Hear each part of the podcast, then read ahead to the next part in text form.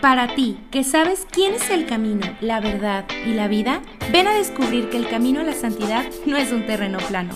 Yo soy Berenice García y te invito a escalar este relieve al cielo. Hola, hola, bienvenidos a Relieve al Cielo. Me da mucho gusto que estés aquí. Bueno, yo siempre te digo eso, siempre te digo que me da mucho gusto que estés aquí, pero es que de verdad me llena de emoción que pongas play a un nuevo episodio. Y el día de hoy, bueno, primero quiero que te acuerdes que tuvimos un episodio que se llamaba Familioloque. Si no lo escuchaste, te va a ayudar correr a escucharlo antes de escuchar este episodio, porque el día de hoy tenemos un tema acerca, híjole, de algo que todos tenemos o que todos decimos tener, que son esas familias tóxicas que son esas familias tóxicas que las escuchamos, que decimos, ay, no, es que es súper tóxica, de repente hasta decimos, corta con los familiares tóxicos, no importa que sean familia, etc. Bueno, todas esas cosas que escuchamos en redes sociales. Y para eso traje o invité a una personita que, bueno, la acabo de conocer el día de hoy. Eh, ahora sí que son esas cosas de Dios que el Señor va inspirando a quien traer a este, a este, pues este podcast. Ella es familióloga, justo por eso les digo que vayan a escuchar para que digan, oye, pues un familiólogo, pues ¿qué es eso? Ella es familióloga y pues nos va a hablar acerca de estas familias tóxicas. Así que, pues bueno, le damos la bienvenida a Carla. ¿Cómo estás, Carla? Muy bien, gracias, muchas gracias, Bere, por la invitación. La verdad estoy muy emocionada de estar aquí, de poder compartir con ustedes y sobre todo poder hablar de algo que pues que me ha apasionado tanto por tanto tiempo, porque pues ya tengo mis años que me gradué también, ya tengo mis años estudiando y pues es, es, un placer poder compartir un poquito de mi conocimiento y de mi experiencia con, contigo y con, y con ustedes que nos escuchan. Ok, Carla, a ver, platícanos primero un poquito de ti, un poquito para que la gente te conozca y diga, bueno, ¿Con quién estamos hablando? Pues miren, soy una, mujer chiquita, chaparrita, bien dulce. Flaquita. Flaquita. Pues estudié ciencias de la familia, justamente el, el, tema del podcast que dice Pere que se regresen a escuchar antes de, antes de conocer este tema. Eh, yo lo estudié regresando de la JMJ de Brasil. Entonces yo venía muy emocionada con la carrera. Eh, me dio muchísimos conocimientos, muchísima experiencia y una forma de ver la vida muy distinta que creo que me ha ayudado a llegar a donde he llegado el día de hoy, a tener las aspiraciones que tengo el día de hoy y a ser la mujer que soy. Me gusta mucho los temas sociales, los temas familiares y los temas humanos. Creo que no le saco mucho al sufrimiento humano. Bueno, sí, al mío propio sí le saco la, la vuelta. a ese sí le huyo. A ese sí, pero me gusta la sensación de tener el privilegio de entrar en, en esa parte tan íntima de una persona en la que se tiene que entrar de puntitas. Y creo que no me sale muy tan mal. creo que le hallo. Creo que sí. Y pues como, como tú, como tú, Bere, y como tú que nos escuchas, también tengo mi familia tóxica, también tengo mis relaciones tóxicas, entonces, pues vamos a hablar desde la experiencia y el conocimiento. Exacto. Ahí está. Pues entonces platícanos, ¿qué opinas de todo esto de las familias tóxicas? Ay, qué opino. Mira, a mí algo que me hace mucho ruido siempre es la palabra tóxico. Mm. Porque la verdad, antes yo pensaba en tóxico y piensas automáticamente como en algo radiactivo o, algo, una sustancia, ¿no? Y, y, ahorita se me hace interesante cómo la palabra tóxico se ha hecho tan trivial, como está en todos lados y cómo hasta se ha hecho como, pues se ha diluido, ¿no? La, el, lo que realmente significa como una actitud o algo tóxico que es algo de alarma y ya se vuelve hasta chiste de, ay, es que la tóxica, es que mi tóxico. Hasta una aspiración a veces. Ajá, o sea, tiene una novia tóxica. Exacto, o sea, ya es, ya es como un, un goal de quiero a mi, a mi tóxica y quiero ser el víctimo o quiero a mi tóxico y hasta lo romantizan. Sí, sí, sí, así, romantizan. Sí, romantizan. Y eso se me hace muy alarmante porque lo tóxico no es bonito, lo tóxico pues es algo que nos hace daño, es algo que atenta contra nuestra integridad. Y tampoco es que, o sea, como que se llega a los dos extremos, ¿no? Lo tóxico también luego dicen, o sea, cualquier cosita que te molesta o cualquier cosita que no estuviste de acuerdo, o cualquier discusión que llegas a tener, ah, ya la otra persona es una tóxica. Ajá. Entonces, como que está muy polarizado y a veces sí le atinan a lo que es y hay veces, que, no. La mayor veces no. Así es, así es. Y se me haría interesante, si estás de acuerdo, Claro. como platicar de las actitudes que realmente son tóxicas. Sí. Dejarlas Porque- como claras. Sí, y sobre todo eh, recalcar esto, ¿no? Que son actitudes o formas de relacionarnos, no personas. Porque las personas no podemos etiquetarlas como tóxicas por el simple hecho de que ninguna persona somos perfectas, todas somos tóxicas en algún momento o tenemos actitudes tóxicas. Como existe gente imperfecta, existen actitudes tóxicas, ¿no? Nada más hay que ver el grado porque, bueno, hay actitudes que sí no se deben de permitir Por y son las que nos tienen que dar como esta señal de alarma. Para empezar, cualquiera que atente contra tu integridad, o sea, ya sea el menosprecio o la denigración o la intimidación, la manipulación, o sea, cualquiera de estas actitudes creo que son claramente una señal de alarma de que algo no está bien en esa forma de relacionarte con esa persona.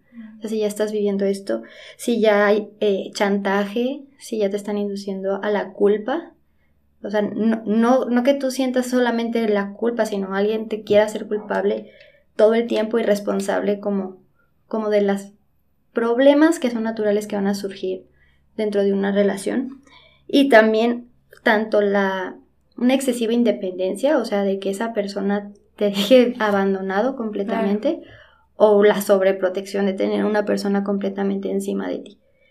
Y también una acti- actitud utilitaria, ¿no? De esas veces creo que todos hemos tenido experiencias en las que sentimos que nada más eh, nos buscan cuando servimos para algo.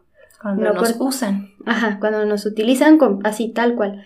Porque fuera de eso, pueden pasar los días, los meses, los años y una persona no te busca. O sí te busca, pero continuamente para cosas que, Necesito. que necesita y que mientras no necesite nada, pues con esa persona no puedes contar en absoluto, ¿no?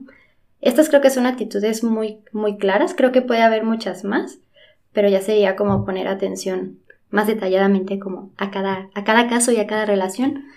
Pero si, cual, si tienes alguna persona que se te vino a la mente con cualquiera de estas actitudes, A todos aquí pensando en alguien. sí, toda la lista, pues es probable que esa relación mm, tenga ciertas actitudes tóxicas que pueden eh, arreglarse, pueden ajustarse o pues ya se tenga que tomar una decisión más tajante, ¿no?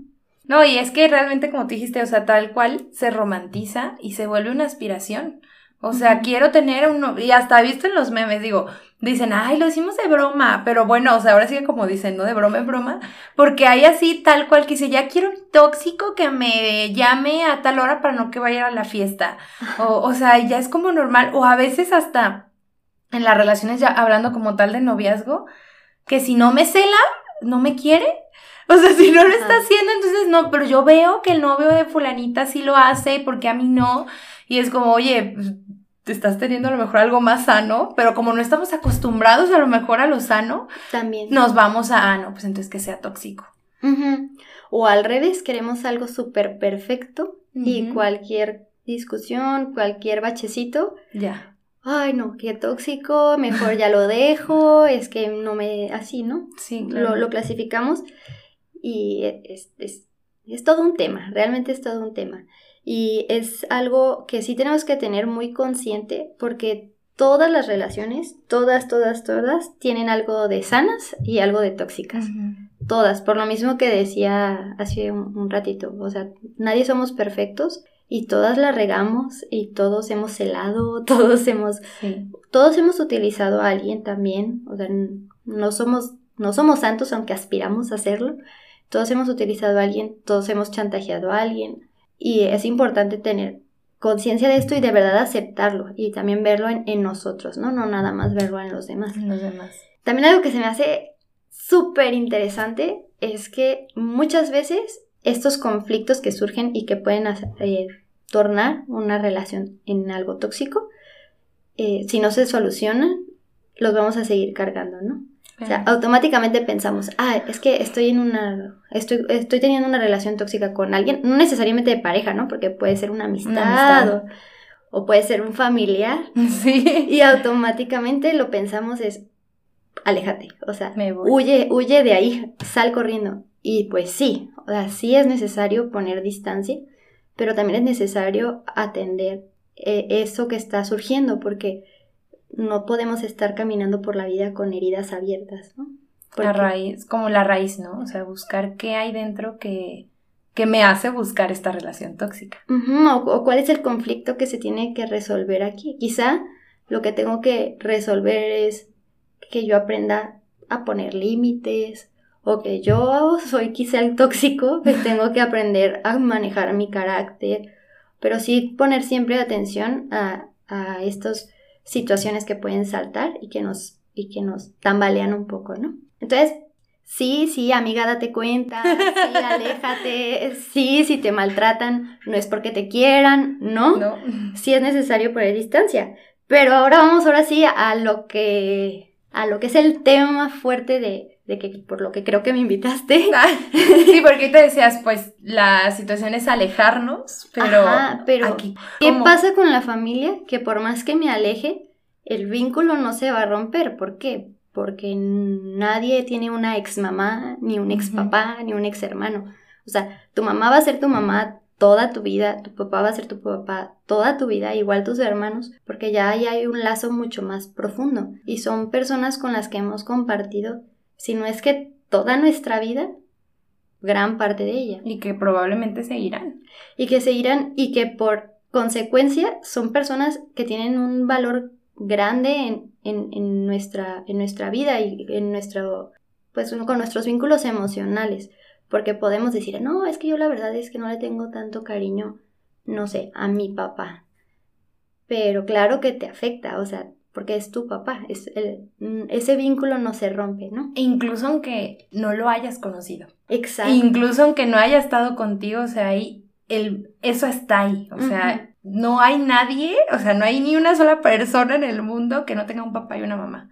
Los conozca o no los conozca. Entonces, existe, o sea, existe y, y, como dices, o sea, no podemos ir por la vida diciendo, ah, pues no pasa nada, con la herida abierta y queriendo casi, casi que los otros nos resuelvan eso. Exacto. Hay una frase que me encanta que dice que si no sanas las heridas en el momento adecuado, vas a sangrar sobre personas incorrectas. Sí, exactamente. Y sí, o sea, cuántas veces por no resolver problemas que traemos o conflictos que traemos, pues echamos a perder relaciones que pudieron haber sido mucho más valiosas. ¿no? Exactamente. Pues bueno, hablando ahora sí por completo de la familia, creo que es un tema ahorita como lo comentábamos, o sea, es que nuestra familia es hablar de algo completamente íntimo, ¿no? Sí. Porque es hablar en cierta parte de nuestra identidad como personas y nuestra historia.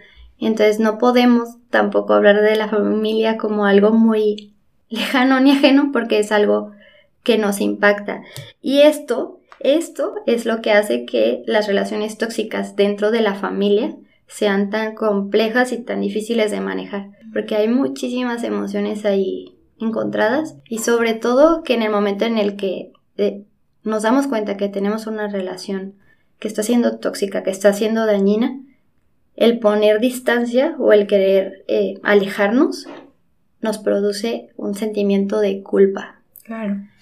Y creo que es algo inevitable, o sea, siempre nos produce cierta sensación de culpa, de por, es que cómo me voy a alejar de mi, de mi mamá, cómo me voy a alejar de mi hermano o de mi hermana, o cómo le voy a poner un alto a, a mi papá si él siempre pues ve por mí y ve por mi bien y es creo que un conflicto interno muy muy complejo que yo mi primera recomendación es buscar ayuda profesional, buscar acompañamiento, porque cada quien tiene que ir a su ritmo, con su caso muy especializado, pero pues vamos a compartir algunas recomendaciones muy generales que pueden ayudar también a, sobrellevar esto y, si no es necesario como tener un proceso tan largo con ciertas personas en específico, pues poder ir desarrollando estas habilidades. La primera, así, la primera, primera, primera es que si bien no podemos poner o es complicado poner distancia física, claro. siempre se puede poner distancia emocional. Porque a veces vives con la persona, ¿no? Por ejemplo, no, es como que ya me voy. Sí, no es como de, bueno, mamá, papá, me voy a vivir abajo el puente. O sea, no, no se puede poner a veces una, una distancia muy marcada física, pero emocional sí se puede. Y yo cuando pienso en esta distancia emocional, pienso automáticamente, la verdad, o sea, no les miento, en, en Víctor Frank, Ajá, sí. Porque él tiene una frase que me encanta que yo la utilizo. O sea, ¿cómo les explico que cuando fue lo del gasolinazo, también lo usé para la fila de la gasolina? Ah, Ahorita van a ver por pues qué. que fue conflictivo esa situación. Es que fue conflictiva, sí. Pero él, él dice que nuestra verdadera libertad reside en nuestro interior, en que nosotros decidimos la actitud con la que vamos a enfrentar las situaciones. Aplica para el gasolinazo y aplica para, para este tipo de, de relaciones. O sea, no me puedo alejar físicamente, pero emocionalmente yo tengo la libertad de hasta dónde te cuento, hasta dónde te permito entrar, hasta dónde permito que me afecte. Y sí, es muchísimo trabajo personal, muchísimo, y es voltearnos a ver a nosotros, escucharnos y atendernos. Y creo que esa es la parte más difícil, porque creo que vivimos en una sociedad en la que ni estamos acostumbrados a vernos, menos a escucharnos y mucho menos a atendernos. Entonces, ese es como el primer paso. Me escucho, me atiendo y pongo mi distancia emocional. Yo elijo qué te cuento, yo elijo cuánto te cuento Que te muestro. y qué te muestro de mí. Claro, y yo voy poniendo también la pauta de, de, de cómo me conoces, ¿no? Ahorita que mencionaste, es que dijiste, híjole, es que a mí siempre me ha causado conflicto, ¿no? Y, siempre lo termino resolviendo, pero luego digo, a lo mejor cuando me causa a mí, le puede causar a otros cuando decimos, pues es que nosotros decidimos qué tanto nos afecta. O sea, realmente, ¿cómo decides eso? Porque digo, a mí a veces, no sé, alguien hace algo y me molesta, me enoja. Y bueno, yo lo he visto en esta parte como, bueno, o sea, yo decido si a lo mejor me vas a amargar todo mi día, o si a lo mejor fue una emoción momentánea que me molestó, o voy a estar todo el día con el pensamiento, no sé qué. Pero tú cómo dirías, o sea, bueno, ¿cómo decido yo que me afecte o no me afecte? Porque a veces incluso porque sea tu mamá, tu papá, pues digamos afecta el doble, ¿no? O sea, un Sí. amigo, una amiga dice, ¿sabes qué? Adiós. Pero mamá o papá, o sea, afecta el doble porque por las personas que son. Sí, exacto. Era lo que decíamos, ¿no? Que como son personas tan significativas, automáticamente les otorgamos un valor y sobre todo, que creo que ahí está la clave, los ponemos bajo una expectativa. Entonces, la clave siempre va a ser cuidar estas expectativas también. O sea, ¿qué idea tengo yo de la familia? O sea, hay que hacernos preguntas, no pasa nada, ¿no? No, Ujú. ten- no hay que tener miedo a cuestionarnos las cosas y hay que empezar por ahí. ¿Qué, ¿Qué expectativa yo tengo de una familia? ¿Qué expectativa tengo de mi papá? ¿Qué expectativa tengo de mi mamá? ¿Qué expectativa tengo de mis hermanos? De si mi hermano es mayor, de si mi hermano es menor, o de mis hermanas, o de mi abuelita, de mi abuelito, de mis primos, de mis tíos. O sea, realmente cuestionarnos y darnos cuenta de nosotros en qué posición estamos poniendo esas personas. Y ya una vez que vemos esas expectativas, creo que es necesario darnos cuenta que lo único que nos pueden dar por seguro nuestra familia es que los vamos a querer y que les vamos a tener cariño. Y a partir de ahí, a construir la relación, ¿no? Nadie ama lo que no conoce Claro. y los vínculos se tienen que, se tienen que construir, se tienen que, que, que sembrar, que, que cuidar, dejar crecer, porque no, nada nace automáticamente. Ni siquiera el, el apego así entre mamá y bebé. O sea, yo he escuchado muchas, muchas amigas que tienen un conflicto porque es como, pues, así como que luego, luego que lo vi, no fue como que me lo amé, ¿no? O sea, fue también un proceso de, de irnos conociendo. Y claro que son excelentes mamás, claro que aman a sus hijos, pero fue un proceso también de conocimiento.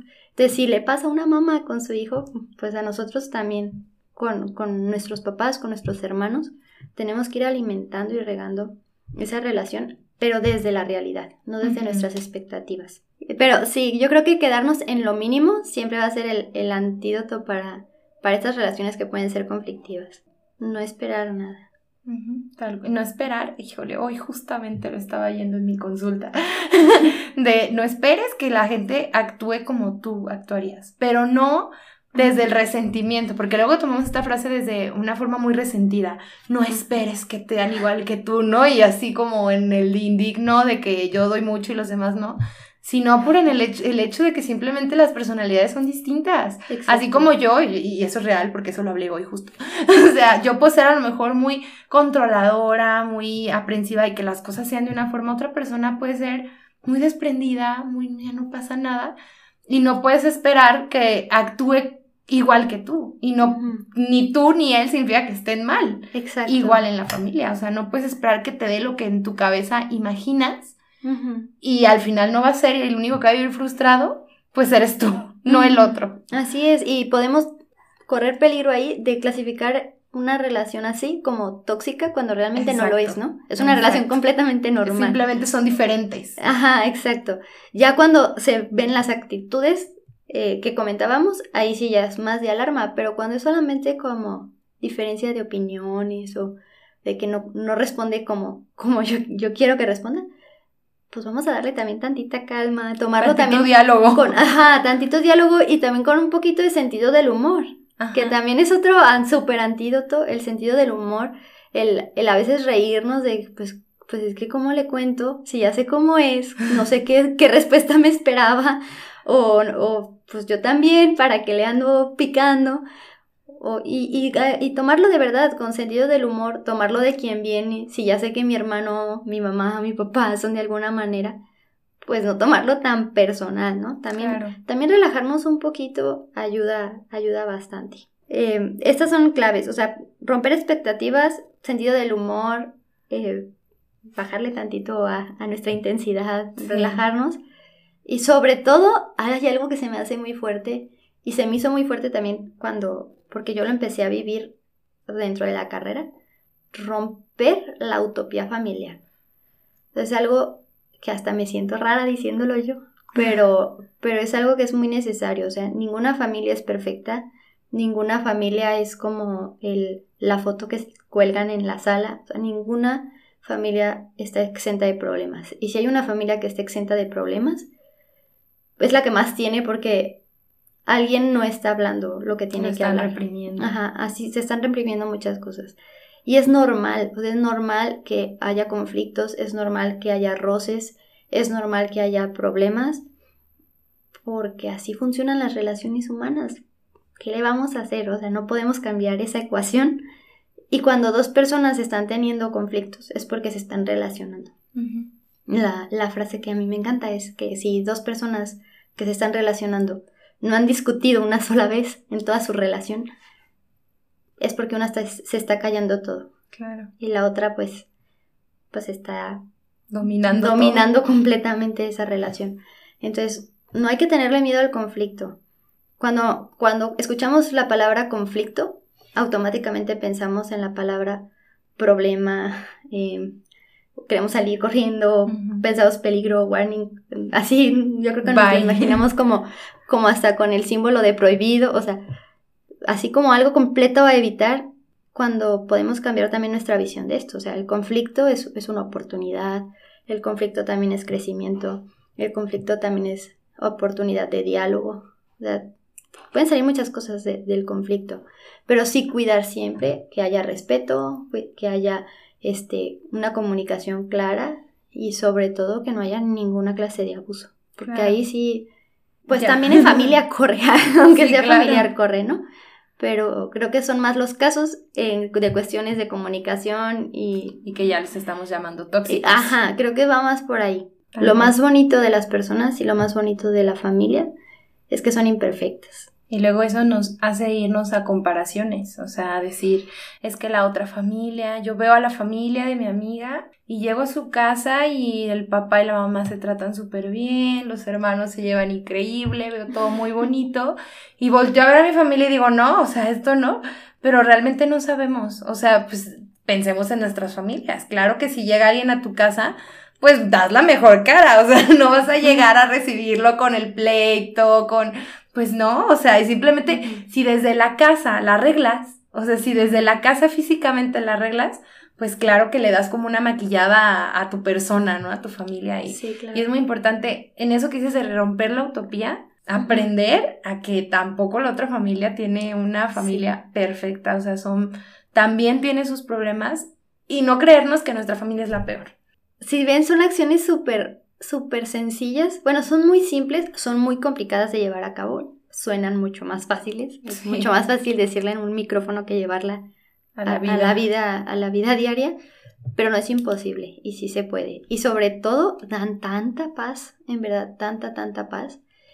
Sobre todo porque el reflejo de la familia se nota también en nuestras relaciones fuera de ella, ¿no?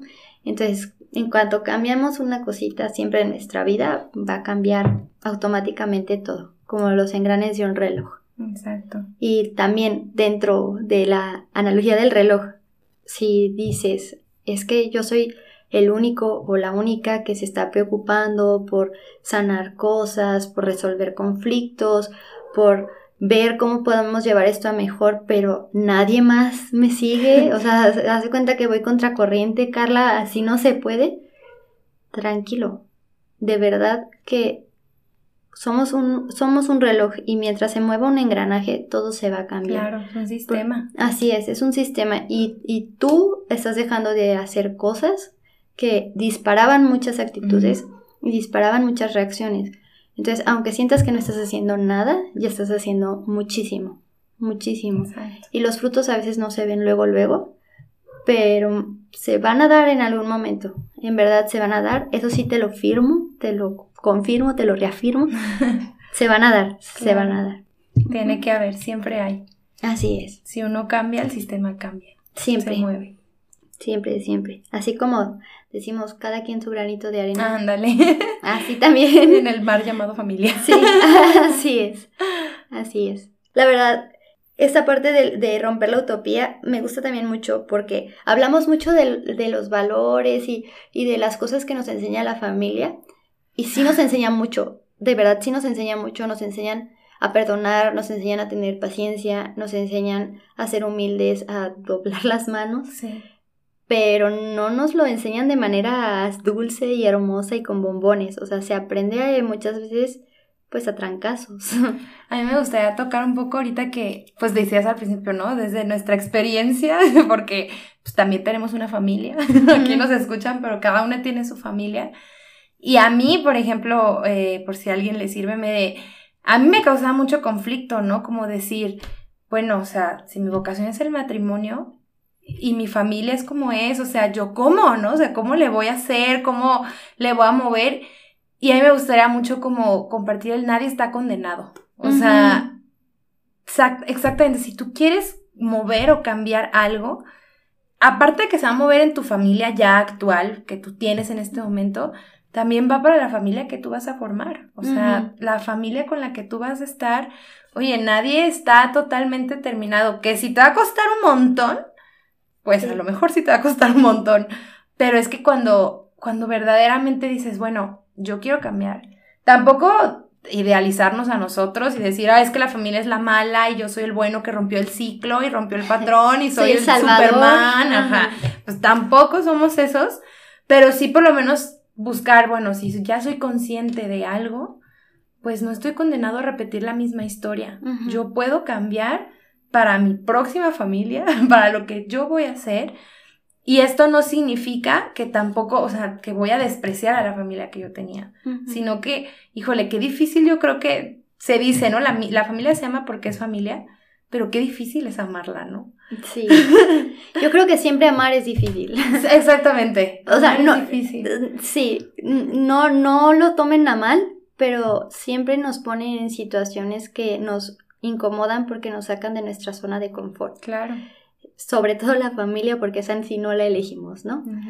Y lo que dices esto de no estamos condenados se me hace súper hermoso porque es, cierto. O sea, en nuestras manos está si seguimos eh, manteniendo patrones y seguimos manteniendo conflictos sin resolver y nos los estamos llevando por todos lados o los empezamos a arreglar poco a poco. Y también me gustaría aquí decirles que tampoco se azoten, pues, o sea, no necesitas estar perfecto para comenzar una familia. O sea, de verdad, no necesitas haber arreglado todo y haber ajustado todo y haber quedado así como... Ya, totalmente pulido. Pulido porque la verdad se te va a acabar la vida antes de que logres hacer eso. Y muchas cosas se van a sanar quizá en tu, en tu familia futura, ¿no?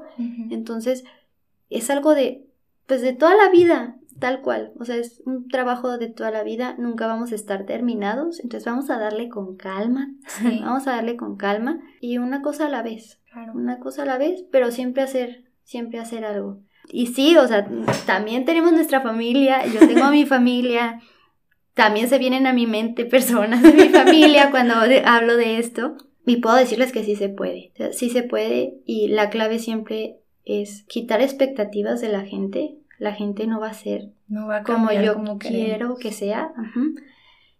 Y abrir diálogo. O sea, estar de verdad abierto al diálogo y ser valiente para enfrentar conversaciones que van a ser complicadas.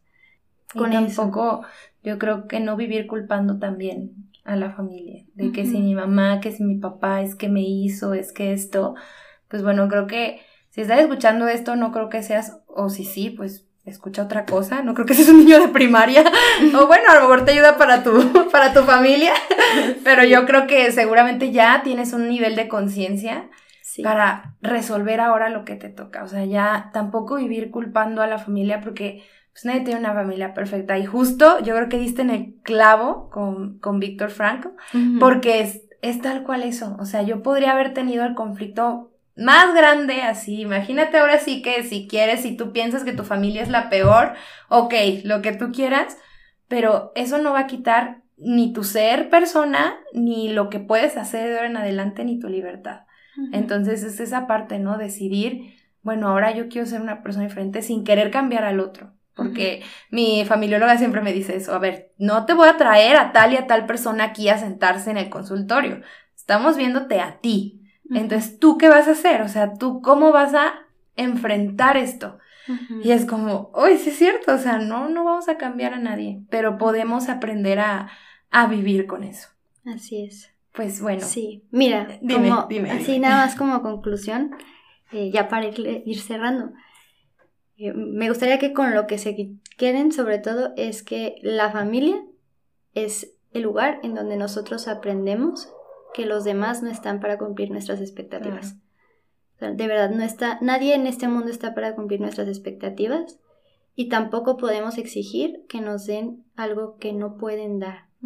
No porque no te den lo que tú quieres que te den, te están dando miserias. exacto. Es muy probable que esa persona te esté dando lo mejor que tiene Su historia de vida. y su historia de vida y pues puede que no sea suficiente para ti, pero es lo que esa relación puede dar. Entonces hay que aprender también a aceptar las cosas como son y a ser un poquito más humildes y entender que la- las personas no viven para complacernos, ¿no? Estamos aquí nada más para acompañarnos. Exactamente. Ay, pues con esta bellísima profundidad, eh, ¿nos ayudas a, a cerrar con una oración? Sí, Y claro. pues bueno, les recuerdo a los que me están escuchando que pues si estás ahí haciendo otras cosas, porque yo sé, ¿no? Dejas el podcast en lo que manejas o algo. Si estás manejando, pues igual no cierres los ojos, pero eh, si puedes como darte este espacio, unos minutitos para entregarle al Señor lo que hemos hablado y, y que bueno, ahora sí que la familia que, que ahora sí que Dios nos dio, ponerla en sus manos. Así que es tu micrófono. En, nombre del Padre, del Hijo y del Espíritu Santo. Señor, hoy quiero darte las gracias por la persona que soy y por la familia que tengo. Porque sin esa familia que tú elegiste para mí, yo no sería quien soy el día de hoy. Porque sin esas personas que me han acompañado todo este tiempo de mi vida, quizá yo no te hubiera conocido o no hubiera experimentado tu amor de la forma en la que lo he experimentado. Te doy gracias, Señor, por mi mamá, te doy gracias por mi papá y por sus esfuerzos que hacen cada día. Te doy gracias por mi hermano, por su apoyo, por su, por su compañía. Te doy gracias también por la oportunidad de conocer a, a mis abuelos, a mis tíos, y por lo que cada uno de ellos me han enseñado y me han demostrado de ti porque sé que a través de ellos tú también te revelas y me revelas tu amor. Te pido, Señor, que tomes las necesidades de cada uno de nosotros.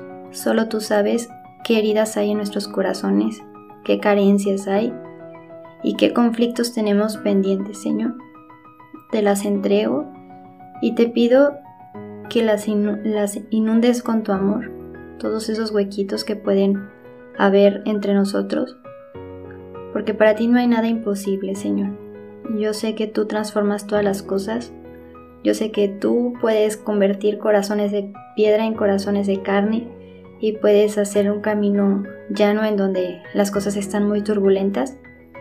Por eso te entrego todo a ti el día de hoy y te pido que nos des humildad para reconocer esas cosas que nosotros podemos cambiar en nosotros y nos des también esa misma humildad para entender que todos estamos aquí para ser quienes somos, que tú nos has hecho como tú lo has planeado y que de alguna manera, aunque a veces no se note, tú siempre intervienes y siempre estás caminando al lado de, de cada uno y nos llevas hacia un plan que quizá nosotros no podemos ver y no podemos entender, pero al final las cosas se acomodan cuando vamos de tu mano.